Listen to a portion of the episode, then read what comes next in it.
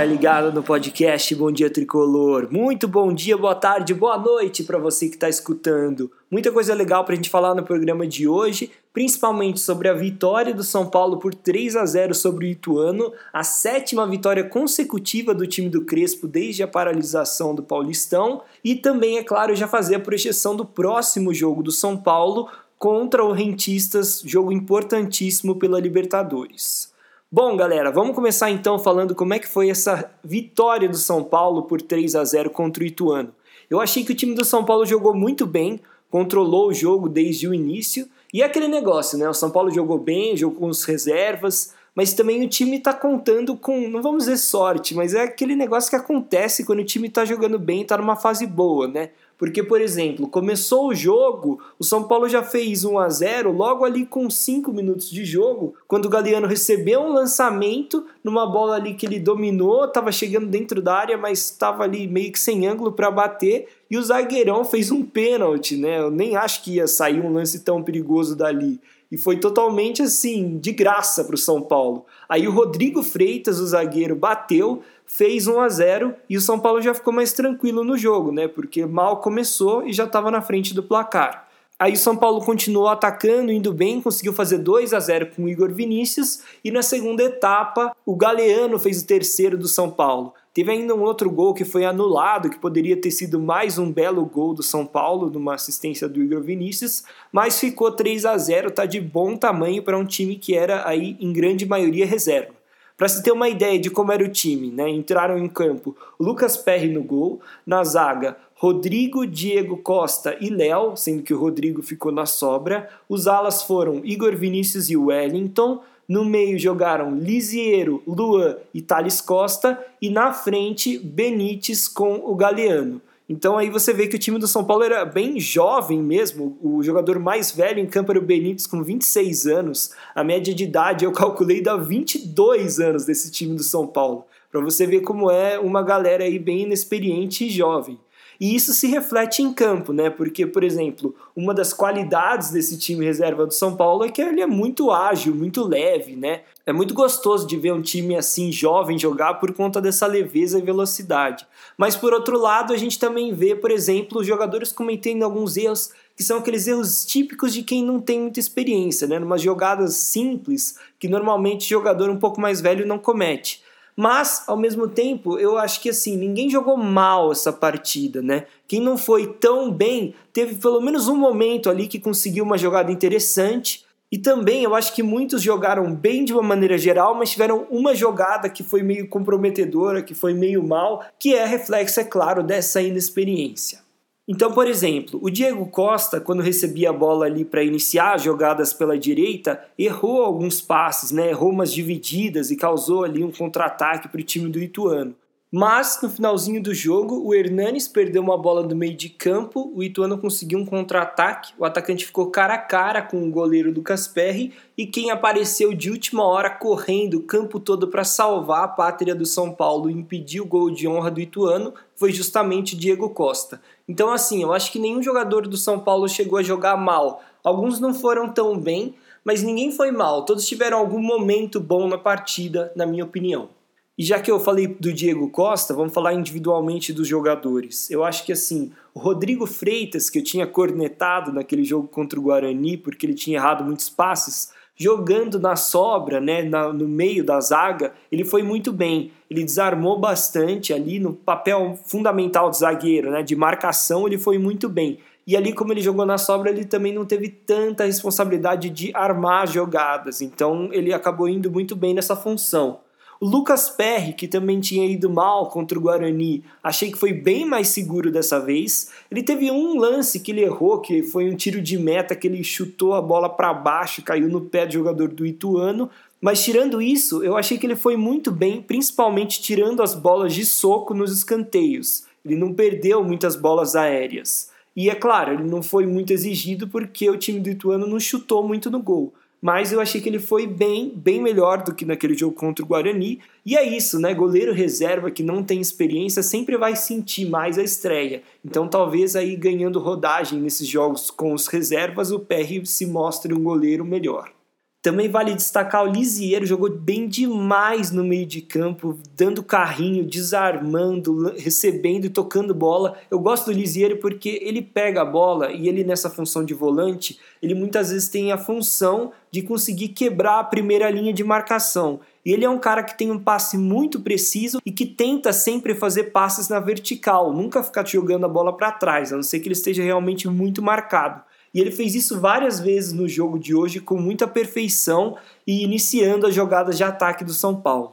O Thales Costa, que tem apenas 18 anos e foi titular pela segunda vez do São Paulo, achei que foi muito bem no meio de campo, conseguiu dar uma bela dinâmica de jogo. Inclusive, ele foi assim mais inteligente taticamente, na minha opinião, do que, por exemplo, o Igor Gomes vinha sendo nas últimas partidas, jogando ali também na meia direita. Mas, falando em Igor Gomes, nessa partida que ele jogou ali meio que como falso 9, do lado do atacante, eu achei que ele foi melhor do que quando ele estava jogando aí nas últimas partidas no meio de campo. Então, quem sabe ele também entre mais fazendo essa função. E acho que isso também é mérito do Crespo, né? Porque ele vai percebendo onde os jogadores rendem mais, né? Então, por exemplo, o Vitor Bueno como atacante foi ideia do Crespo e ele está rendendo bem nessa função. Então acho que isso também mostra o quanto o Crespo é um cara inteligente também em saber ver o que, que o jogador tem de melhor para escalá-lo no melhor lugar dentro de campo, onde ele vai render mais. Agora, para mim, o maior destaque da partida foi o Galeano. Ele jogou demais esse garoto. Ele foi muito bem, não só o gol, como várias jogadas que ele construiu bem ali na frente. E cara, você vê que ele é muito bom porque ele já tinha jogado bem naquele jogo contra o Guarani como ala e dessa vez escalado como atacante, ele também foi muito bem. O fato de que ele briga muito pela bola, né, vai atrás, busca o jogo, faz com que ele seja muito útil para o time. Então, por exemplo, teve um momento no primeiro tempo que o São Paulo estava com muita dificuldade de sair da marcação alta do Ituano. Né? O Ituano subiu todo mundo para dificultar a saída de bola do São Paulo. E o Galeano veio correndo para receber um lançamento num chutão, né, que sei lá, o Léo deve ter dado, ele pegou a bola de primeira já e armou uma jogada para o São Paulo sair no contra-ataque. Então você vê que o cara é muito inteligente também, porque ele consegue tirar o time de apuros, né, em alguns momentos ali quando está difícil. Aliás, essa função que ele fez nessa jogada especificamente me lembra um pouco o que o Luciano fazia no time do Diniz, que era quando o São Paulo também estava em dificuldade para sair com a bola, às vezes o Luciano vinha até o campo de defesa para receber um passe e desafogar a saída do São Paulo.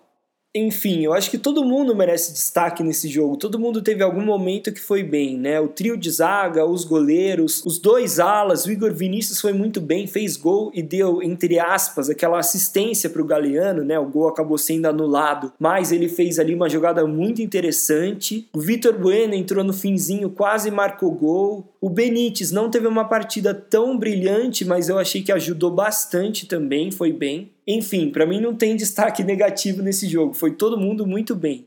E o mais legal é a gente ver o quão bem joga esse time reserva, né? Para ver que o Crespo pode contar com os reservas para fazer sim uma boa atuação quando for necessário.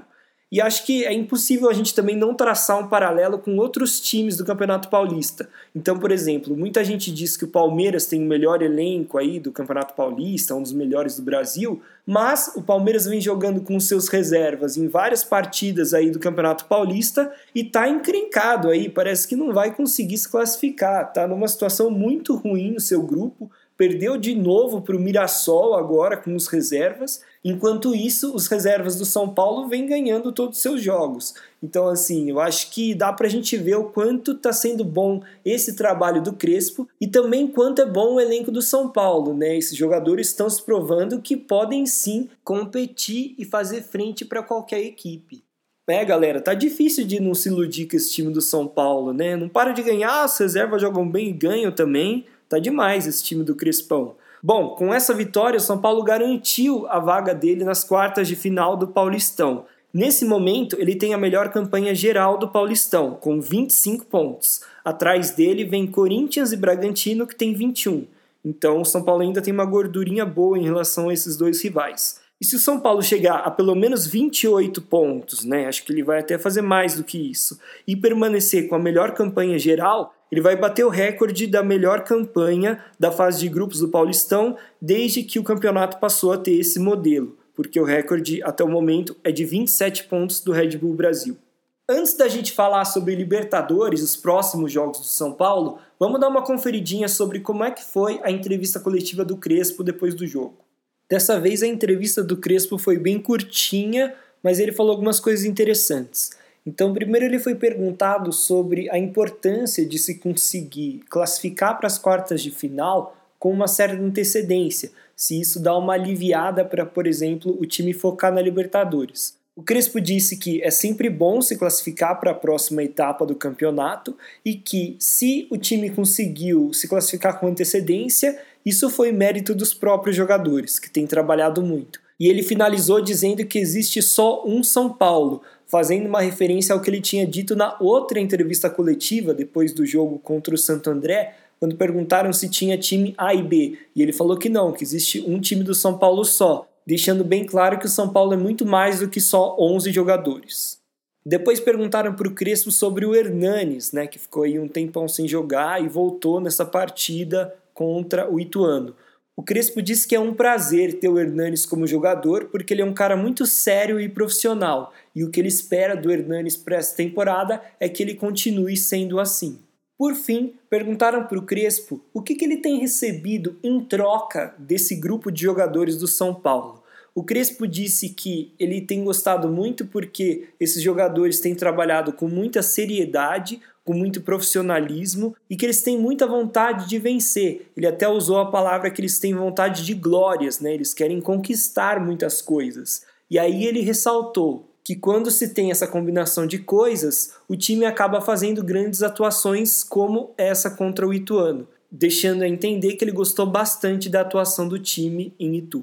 Bom, pessoal, o próximo jogo do São Paulo então é pela Libertadores, segundo jogo da fase de grupos. São Paulo e Rentistas, o time do Uruguai. O jogo vai ser aqui no Morumbi, 9 horas da noite, e terá transmissão tanto do Facebook quanto do Fox Sports. Para essa partida, o Crespo tinha algumas questões a resolver. Primeiro, que o Léo foi expulso né, contra o Sporting Cristal, então ele teria que achar um outro zagueiro para atuar ali pela esquerda. Pelo que a gente viu do jogo contra o Santo André, provavelmente ele vai entrar com o Miranda na sobra e não o Bruno Alves, e aí deslocar o Bruno Alves para a zaga do lado esquerdo. Porque ele foi bem naquela partida contra o Santo André. É claro que ele não tem a mesma qualidade para sair com a perna esquerda, como tem, por exemplo, o Léo, mas ele foi bem ali, pelo menos na parte defensiva. Então eu acho que o São Paulo vai com essa formação na zaga. Aí provavelmente o Volpe no gol, nas alas Reinaldo Daniel Alves, o meio-campo do São Paulo deve ser o mesmo que jogou contra o Sport em Cristal, Luan, Lisiero e Benítez, e na frente que fica a maior questão. Luciano vai jogar, mas quem que vai ser o companheiro do Luciano? Porque o Pablo teve dores nas costas esses dias, então pode ser que ele não esteja à disposição. O Éder também acabou sentindo a coxa, então ele virou dúvida. E aí fica a questão: se nenhum dos dois estiver à disposição, quem é que vai entrar? Na minha opinião, vai ser o Vitor Bueno mesmo, né? Que já vem sido testado e tem feito alguns gols. E aí, provavelmente, no meio da partida, se necessário, ele vai ter no banco também Bruno Rodrigues e o Galeano, né, para jogarem ali. Mas, a princípio, se o Pablo não tiver à disposição, e o Éder, que teve um problema na coxa, provavelmente não vai estar, vai entrar o Vitor Bueno no ataque.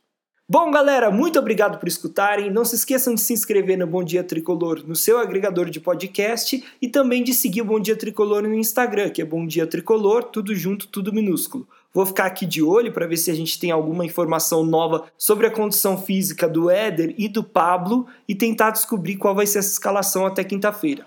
Muito obrigado por escutarem, galera, e até a próxima.